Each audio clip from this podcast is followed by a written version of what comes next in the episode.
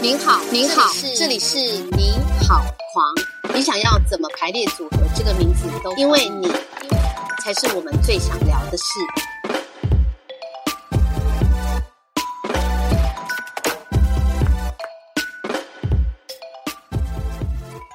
好，那其实呃，最后其实就是要聊到，就是我们跟这个佳敏吼，这个编辑大大。结缘的这本书啦，就是《不眠狂想剧场记录》这本书。呃，其实，呃，你第一次第一次听到说我们这个狂想剧场要出书的时候啊，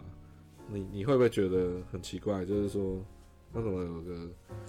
有个戏剧团体想要来找你做编辑这样？是哎，是是谁推荐你啊？博业还是博业嘛？平面设计博业，博业挖坑。他问我的时候，我还记得，就是他说他这几年都有在帮一个剧团，就是做。其实，在非常上诉的时候，我就知道了。嗯嗯嗯，他有谈过，他有听说，对对？他有聊过这件，因为我们那时候他到处去讲。那个剧是二零一呃一八吧，啊一八我们刚好在工作，我跟博业一起在工作。哦，然后他就是有听他讲过。是然后后来他问我，就说：“哎，剧团想要做书，那他推荐了我，这样，那剧团的人可能会联系我。”我就跟他说：“好啊。”嗯，那那个时候就大概知道这就是他合作剧团。那因为博业，我跟他合作的经验很舒服，所以我我觉得他会推荐的业主 应该不会很糟糕，可以信任的。对。但是呢，那时候我确实马上就有一个隐忧，就是我没帮剧团做过书。嗯，因为你以前都比较是视觉美学类的书籍嘛。对，那广义来讲，当然表演艺术也是在一个美学的范畴，但我确实在对这块比较不熟。我有朋友在做跟剧。剧场在书林跟剧做跟剧场有关的一些书比较多，所以那时候我跟你们刚才谈的时候，我也有问说你们要不要找书林？对，哎，书林啊，可以来找我们。对，然后嗯，那所以当时我就想说，但但我觉得编辑这个工作是这样子，就是说有一个前辈编辑是一个日本的编辑，他其实。主要是在做摄影的书，那他做书都会得奖，这样子的一个编辑前辈。我们曾经在聊编辑这件事情的时候，他就说，他认为，呃，虽然他都只做摄影的书，然后摄影是没有字的书嘛，所以文字的那个图片的阅读变得很重要。但他跟我说，其实他认为一个编辑应该要什么书都可以做。嗯，然后我也觉得很有道理，因为我自己学的事情也是这样，就比如说文化研究也是，他其实所有的东西都可以。被阅读，嗯，呵那编辑的话就会变成说，所有的东西它都可以是内容啊，嗯，那只是说你要花多少力气，然后去把什么东西抓出来，然后 在这本书里面你要抓到什么样的范畴，呈现给什么样子的人，我觉得那一切都是设定。所以我当时第一个想法就是说，一我没有做过剧场的书，那我可以怎么做？所以好像 Sophie 来跟我接洽的时候。我其实第一个问法，呃，第一个事情就是请他提供你们的作品给我看。嗯，Sophie 是我们的小编，这样 是我们的，也是我们这本书的企划执行。对，那从作品来理解你们，这个也比较像是说，哎，我最基本的，对对对，然后开始了解你们，然后开始跟你们聊，然后但是老实说，怎么样子把就是。因为演出它是一个很特别的事情，就是你演出当下结束就没了。嗯，对。然后那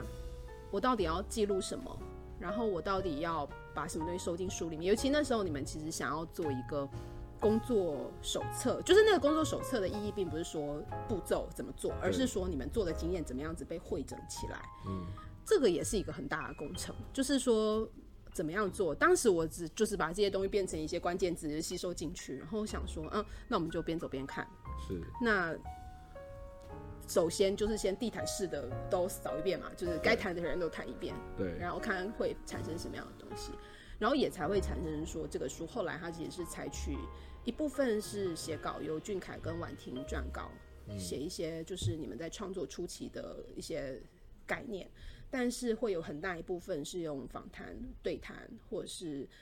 嗯他们自己的谈话整理出来的一些这样子的内容形式。其实有点像是说，怎么样子从构想你们这个书，然后一直到做的方法，然后到出来这样子一个慢慢养，就是演化出来的一个内容。嗯，的确，佳敏形形容的蛮准确的，因为剧场本来就是一个比较偏向时间的艺术，它就是跟其实跟音乐很像。对哦如果今天要做一本跟音乐有关的书，其实它也很困难，因为时间的艺术本来就是很难去去描绘，用或者是用文字去去框定它这样子。对，所以，但是当然，剧场它也有视觉，除了它除了时间之外，它当然也有视觉的部分。但是这些时间、这些视觉，其实它跟时间的流动其实都是有关系。对，然后，呃，我我觉得其实呃，这也是佳明蛮厉害的地方，就是我我甚至觉得这本书的构成，其实某某个程度上就是呃佳明的一个创作，就是对我来讲，就是 哎、我反而是走进一个另外一个创作的过程，或者是一个呃，当然出版本来就不是我熟悉的领域，所以反而是走进一个我不熟悉的领域，被编辑大大操控，没有 你只是我的木偶。被被编辑大大追杀哦，所以讲到这里，就是想要问佳敏，除了就是除了本人哦，本人脱稿 脱稿，而且公稿非常的非常的不足之外哦，就是公稿非常不足之外，你你觉得做这本书之外，呃，刚刚也也有稍微提到一些困难点，你觉得还有没有一些就是这个过程中你觉得一些痛点或者是一些你觉得挑战是什么这样子？嗯其实像是这样子类型，就是说从零开始，我可能要开始做企划的书。对我来说，前半段，呃，包括在发想或者是在做一些基本的访谈的时候，都比较像是 brainstorming。那些东西对我来说都是在探索这个书可能会有哪些内容这样子的一个过程。那所以在那个阶段，比如说，哎，我可能给你一个任务，想要你写什么，对那些东西都比较像是，哎，我抛我抛出来一个球，那看你怎么接。那比如说，我记得我们一开始在先做了非常上诉之后，就觉得说，哎，你的文稿其实好像还可以再发展什么样子的东西，我会一直不断的。再把球丢回去给你。那后来我觉得在单向封锁的时候，你就有一个比较明确的呃写作的方向等等。我觉得这些讨论对我来说都是蛮，它其实都很有趣，因为我也不知道你会写出什么，然后另外一个方面也会去想说，OK，那你写出了这样的东西，那读者，我作为读者跟你之间的那个桥梁，我还可以帮读者 prepare 什么东西，这样，然后所以有点像是这样，就是说，我觉得不免，我觉得狂想的创作的主，就是你们这些主创，有一些你们的想法，这是一定要放进来的。是所以我一定会去逼你写东西，然后逼婉婷写东西，因为那就是你们，你们就是创作者。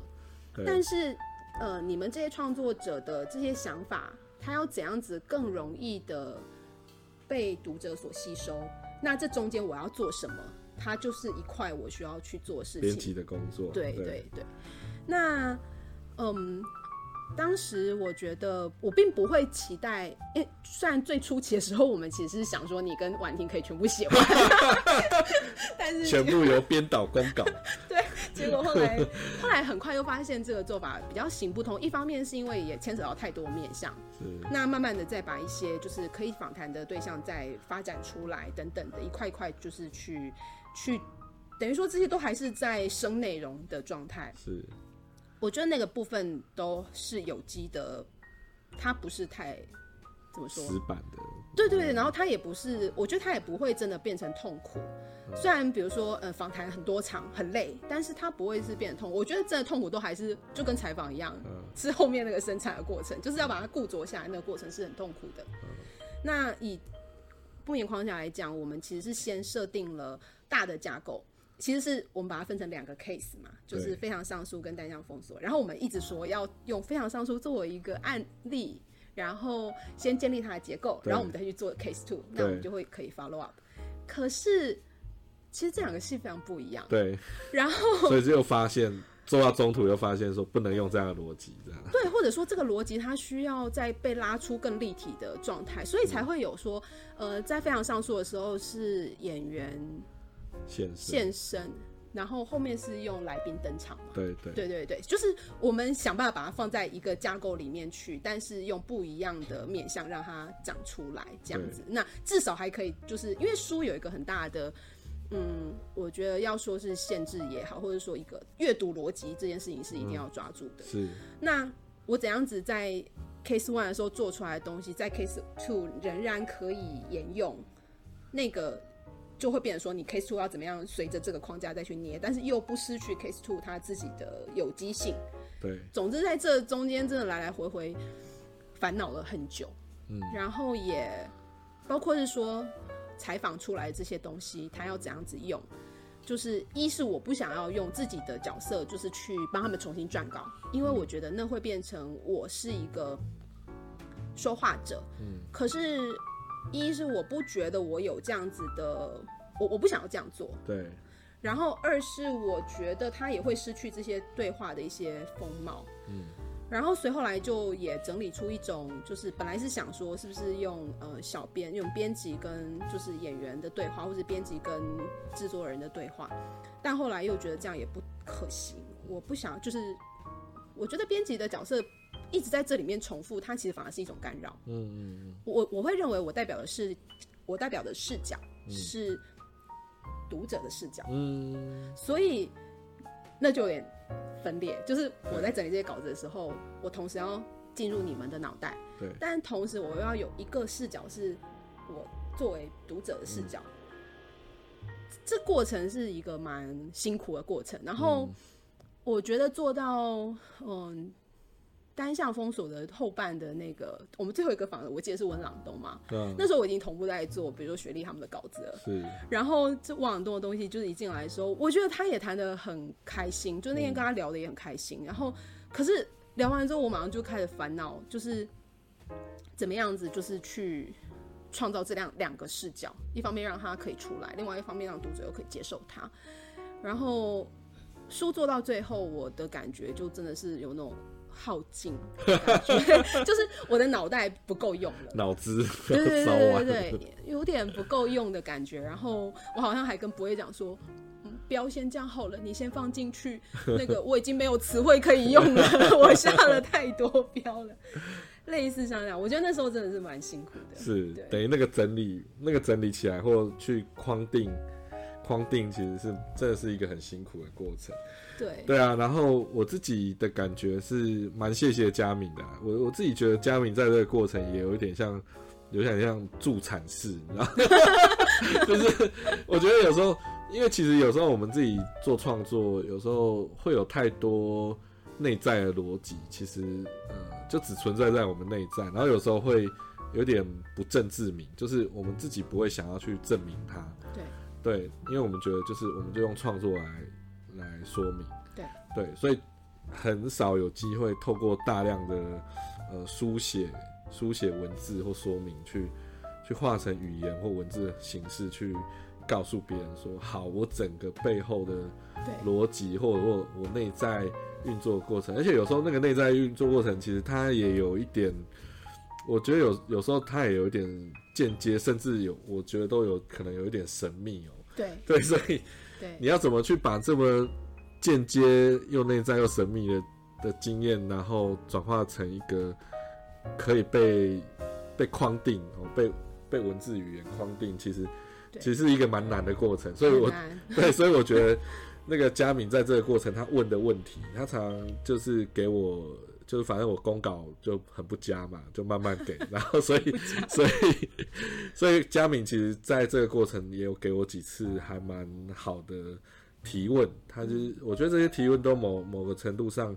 呃，就是帮我把呃这些挖把这些这些问题好像像一把铲子哦，像向我内在挖掘，把那个当初这些可能我觉得不正自明的一些一些创作的想法，或者是那个很内在。的那个很优美的的一些东西哦，把它挖出来这样，所以 我是我是还蛮谢谢佳敏当初问的这些问题啊。我非常享受拷问的过程、啊，我只能这样说。好，所以我作为一个那个特务，这个佳敏是非常的尽责的。因为我觉得创作者是一团很不可思议的东西，然后你当然现在的你再去回想那个时候创作的你。其实已经不是当时创作的你了，是是。但是你现在会有一些可以对那时候有的说法，可是你可能没有机会去重新梳理。对。那我觉得梳理这些过程其实是蛮愉快的。我会觉得说，你一定有在想什么。就我最常跟你讲，不是就是，我觉得你一定有在想什么事情，你可不可以说说看？嗯嗯。就是那个东西一旦就是被拉出来之后，我觉得，嗯，有的时候可能也会变成一个你自己回望的方向。然后我很喜欢这样的一个过程。对，就是，但这就是正面的描述啊，就是就是他他真的很像一个特务这样。你一定有犯了什么罪，你一定有在想什么，你一定有对，在你的思想里面，你再想清楚一点。但这个只是很表面的问法，其实我们私底下这些问题都非常的仔细哦。他用非常精细的方式去像解剖刀一样去去问我某些问题，帮助我去把。去回答那个问题，这样子，对我觉得这个是是作为编辑，我觉得还蛮有帮助的。对我觉得，那你你自己就是在做我们这本书，其实在谈记录剧场嘛，那就是用非常上诉跟单向封锁两个框架剧场的作品来谈。那当然，两个作品就像我们刚刚讲，非常不同。非常上诉是呃谈白白色恐怖，谈戒严时期，好，那单向封锁当然就是谈当下的疫情。好，但但是不只是疫情，哦，不是只是谈防疫，谈防疫我们就看防疫记者会就好了嘛。其实我们是去谈疫情延伸出来各种挑战，这样子。对。那呃，就是说，那你觉得，就是透过这两个记录剧场的作品，你你觉得，呃，记录剧场是一个什么样的一个一个一个一个东西，或者是一个什么创作手法，或者一个什么样的形式，这样子？我觉得当时，嗯，我我记得我也有在脸书 promote 这本书的文章里面，就是提过，就是说，其实做的十几场采访里面，包括跟制作人、跟导演、跟编剧、跟演员们、跟来宾们，其实都问了这样的一个问题，就是那参与了这样的东西，你认为记录剧场是什么？这样，然后所以小编就很坏，还有说，因此他想要问我 关于记录剧场，我们的 Sophie 同学，对对，然后。嗯，我觉得记录剧场，它有点像是把一个，就就像是，我也我会认为，呃，社会的所有东西，包含时间、包含历史，都可以是文本一样。记录剧场啊，它其实就是把这样的一个文本啊，像一个气球一样吹大，然后让一些东西可以跑出来，然后用一些东西可以去组成，然后，但是它并不是要透过这些文件告诉你。你必须这样想，他其实是要让你看见有这样子的东西。所以我记得好像是耿一伟老师有说，他在序言里面、导读里面，他谈到说，其实纪录剧场就是它跟纪录片不一样的地方，是在于他把所有的东西呈现在面前给你看，嗯，然后让所有的东西都有发出他们自己声音的机会，嗯。然后，因此大家可以在这里，就是当然你的剧还是会有个编排，可是你可以用很多同时性的感官、视觉的感官投影，然后去创造一种当下的众生喧哗、当下的各种说法。那这些说法都可以变成一种思考。所以它会让我有点觉得是反而是在拉开，比如说当非常上诉他在谈一个白色恐怖受难者的事情的时候，当然我们以前会看。呃，一些关于这样子的记录或是口述史，然后在看那些历史的时候，或是看那些口述的时候，我们其实很不免的会沉浸在里面，然后感同身受那些伤痛。但我觉得记录剧场其实反而让我保持了一个距离，嗯，去看这些伤痛，就是因为尤其是因为非常上诉，因为用了代理人这样的角色嘛，我觉得那个设计是非常的巧妙的，就是他正要我们。不要让自己那么纵情的在那个伤痛里面，因为那个伤痛，我们必须去理解它是一个应该被思考的问题，而不单单只是去感受那个伤痛而已。当然，那个伤痛我们必须去同理，然后我们才有可能去思考。可是问题是，有的时候我们是不是在谈这些事情的时候，当我们在谈白色恐怖受难者的悲伤的时候，我们有没有太过于把自己单立在某一种状态里面，因此失去了一些讨论的空间呢？我觉得有时候是有这样子的危机。不用过度单立。对，那在这个过程当中，我觉得我们要怎样子去看待文件，或是去看待这些影像，去看待被重置的、他们被受审的那些受审的，然后被刑求的这些画面，我觉得它都会反而变成一个提醒。然后单向封锁也是，就是当这些在呃，当这些人就是这些来宾他们去看提供他们的角度，就是去看的时候，那个跟我们在看政论节目的时候的那个娱乐性是很不一样的。嗯，就是我记得我老东有一个方说法，他说他认为就是他比较像是一个很比较慢的沙龙，它不是一个争论节目的形式，因为他是一个争论节目的常客，所以他会觉得这两个很清楚区别是什么。对那我也觉得这个说法很能够说服我，因为我也很喜欢看政论节目，然后我看的时候也确实常常带着一种娱乐的心情去接收一些哎、诶我不知道的事情，然后把它当成只是一种消费性的对内容。对。那可是我觉得单向风俗里面会有一些更 让自己保持距离的去看这些东西，去看呃，比如说万华的事情，去看我们当时防疫的排队口戴口买口罩的事情。我自己也是同样的一个在排队买口罩的人的时候，我怎么样子？我在这个说法里面感受到同理的同时，它作为一个社会现象，我应该要怎么样子去看待？我能不能还有更往后退一步的角度，就是去思考？我觉得进入剧场其实是在提供这样子的一个距离，让我们在面对这个舞台上的东西的时候，我们在面对舞台的时候，观众是保持十几公尺的距离，但是在那个距离里面，它其实不是不是要把你拉进去，它其实是要把这个东西隔开，然后让你可以去想说，那你自己怎么想？嗯，撑撑出对我的想法是撑出一个空间，可以去去思考或想象。对，所以它就很像一个气球，我觉得是有个东西被膨胀的宇宙嘛，对对对，有点 像膨胀宇宙论膨胀的小宇宙。对，所以嗯，就是我觉得佳敏形容的很好。然后你你自己觉得，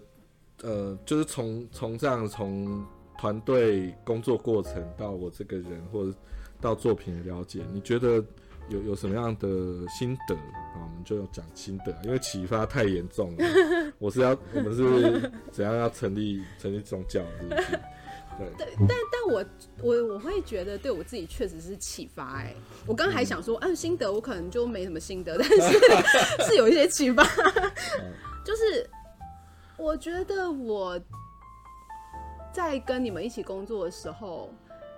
感受到的那个创作的热情这件事情是蛮重要的。虽然这样讲就是很八股，对啊，大家都都不然干嘛创作？对，但是你知道，就是我我记得啊，我们一直在讨论这个过程当中，你一直采取一种消极的态度，嗯，然后我一直对我来说最消极的上班族，对对对，一个厌世，一个厌世仔。厌世仔然后因为我也是一个厌世仔，所以我会一直去想那个厌世的感觉是什么，然后那个挫折的感觉是什么。然后在这种挫折跟厌世的状态底下，你仍然要创作的那个必要性是什么？老实说，我觉得这件事情是我会蛮受到启发的地方，包括是说这样子的一种厌世里面的观察，怎么样子被转化成创作的能量。那个其实很珍贵。嗯嗯，我我我觉得在那个东西也是支撑我做完这个书，到后来我觉得我也开始思考我自己，对我自己来说，你有没有就是想说的话？你这么厌世，然后，但是这个厌世能不能够变成什么样子的动能？老实说，我觉得那个是我觉得在跟你们工作过程当中觉得非常珍贵的东西耶。嗯，因为厌世或者说 挫折感，或者是说环境上面带来的一些，就是剧场一定很不好做，书也很不好做。对，大家生活都很不好过。对对啊，那那在这里面，特别是你想要做一些什么的人，你才会感觉厌世嘛。有时候反而是这样，但也有就是本身就很厌世啊。但我会觉得那个挫折感导致的厌世是另外一种可以被转化的动能。然后我觉得从狂想身上，我有看到这个可能性。然后包括你们因此开始在做像是非常上诉或是单向封锁这样一个非很难做哎、我在做采访的时候，我都会有点觉得说，你们要去找这些人，然后你做一个控制狂的导演，你还要 开放出你的权威意志，嗯，然后开放出来让大家加入这个创作，然后再用呃跟编剧的工作方式把这个东西揉捏成一个对观众表达的事情。而且对社会来讲，这是又是一个棘手的题材，没错，很争议。对，然后所以我觉得在这个过程当中，也许正是那个厌世感让你，我自己在想，去把这个东西无论如何你就是要去谈，包括是说我们已经演完了，然后这个事情我们书也出了，然后你们还跑去问，就是一些法律学者关于这个。非常上诉的这个事情，国安法的这个事情，它到底是怎么样？你们还想要再继续理解？嗯，就是你要说厌世吗？那个就是厌世的一个生产性啊。厌世厌世者的生产性啊，原来这是今天的结论。我厌世者的生产性，我觉得那个东西会让我觉得很动人啊。说真的，啊因为啊啊因为对创作者，大家都嘛是想要表现自己，所以在那边创作，对啊。但是问题是说这些表现。我觉得我后来不太写东西，也有一个很大的原因是这样，就是我发现，我觉得我想要书写的事情，可能已经跟这个世界想要知道的事情没有太大的关系。那过程当中，我就会开始去想说，那我跟这个社会现在到底是呈现一个什么样的关系？那我认为你其实是，或者说狂想，你主导的狂想是很积极的在转化这件事情，你们跟社会的关系，嗯即使就是干话那么多，即使就是。对，我觉得是一个厌世仔的启发啦。呃，好，谢谢谢谢谢你的谢谢你的启发，我怎么听起来蛮像心得啊？但是我自己我自己的理解是，呃，我自己如果要做自我剖析或理解的话，我我觉得其实呃，应该说每个人在不管什么行业哦，就是我觉得这个是我这几年愈发强烈的一个想法，就是说，呃。以前会会觉得说创作者好像会很了不起，或者是说他占据了某一种位置，但是后来我我自己越发理解说，嗯，创作者其实跟跟一个路边摊小贩其实没有什么两样，或者是跟一个厨师没什么两样，就是其实大家都要在在生活或者是或者是你自己想做的事情之间。做出某种抉择，或者是某种前进的动力哦。对，那我自己的感觉其实是，当然开玩笑讲是厌世仔，但我觉得最多的其实就是我们人的负面、负面的情绪或想法。但我我不觉得，我不觉得负面的情绪跟想法它，它是一个有问题的东西，因为因为一定会存在。如果一个人全部都只有正面想法，那也蛮可怕的。嗯，一定是假的。这个以厌世仔的眼光来看，你这绝绝对有问题。对 你一直跟我宣扬正正面理念，一定有问题。所以我我觉得你要先理解，呃，就是什么是负面的，或什么是呃不好的东西，你才能理解什么是好嘛。对，对，就是，所以你要先理解，对，就是你对啊，你要先理解不幸福，你你才能你才能体验幸福是什么。对，所以很多事情，我觉得如果放在这样的二元二元的辩论的状况下，我觉得呃负面的负面的一些东西，我觉得不要去否否定它，反而是、呃，我觉得是要去善用它这样子。那这个这个可能我觉得也许有一点点就是创作者跟别人不同的地方。对。那当然，我不觉得这个是占据什么特别的位置啊，这嗯。这只是说我们好像比别人呃多善用了一点黑暗的能量。对，我记得在教稿那一天，教稿那一天，你不断的在讨论那个人性的黑暗面，所有的生产力。对，我后来也去看了你讲的那个日剧，然后我我有点大概知道你想要表达那个事情是什么。对，但我我我会有点觉得，就是从厌世仔的视角来看，就是没有幸福或不幸福这种二元对立，是，是它不是一个二元性，实际上就是说，如果以 厌世作为一种起点的时候，它其实有很多可能性的，嗯，即使是生产性。是，是对是，所以这个是我们今天蛮重大的结论哈，厌世仔的生产性。对，好，所以呃，如果要知道我那天教稿的时候跟佳明讲了什么日剧，就听这个节目，然后留言私讯我们。好棒的梗哦！呃 呃，很高兴跟佳敏今天聊那么多，就是其实呃，矿场剧场或者是我第一次跨足出版哈，出版这个不眠狂想剧场记录这本书，其实我们从从标题，从呃平面设计赖不夜哦，到编我们编辑加密，到我们整个生产的过程哦，其实是非常的要怎么讲？非常呕心力血，呕心沥血，而且工作非常紧密哦。我们还一起对一起制作书封哦，对，手工一起去手工制作书封。我想说，流水生产线。对我是想说，我都到我都到这个年纪了，怎么又回到 回到二十岁刚做剧场的时候，还要去手工做书封？但做出来每一本都会觉得是自己的心意。对对对，所以所以呃，各位听众朋友，如果呃你呃对这本书有兴趣的话啊、对呃佳敏跟我跟赖博业我们一起生产出来这个这一本作品啊、这本书《不眠狂想剧场记录》有兴趣的话，就欢迎大家去呃各大网络书店、博客来哦、成品哦，然后实体书店应该都理论上找得到。好，找不到没有就关系，去柜台问，说我想要买狂想剧场的不眠狂想对，剧场哦记录。这本书哈。啊，如果找不到没有关系哦，欢迎跟剧团也可以直购。虽然我们是募资已经过了哈，我们之前有上泽泽募资，已经已经过了啦。那但是如果真的哎呀市面上找不到没关系，我们剧团还有一堆存货，没有 可以哦，可以私讯狂想剧场的脸书专业哈，我们都有专人为您服务。好，那谢谢佳敏今天来到呃我们的你好狂。谢谢。好，希望机以后有机会多多聊，呃，来邀佳敏来这样子，好啊，再来玩。对，请他来，呃，帮我代班主持，我就可以从节目退休。好，大家拜拜。拜拜。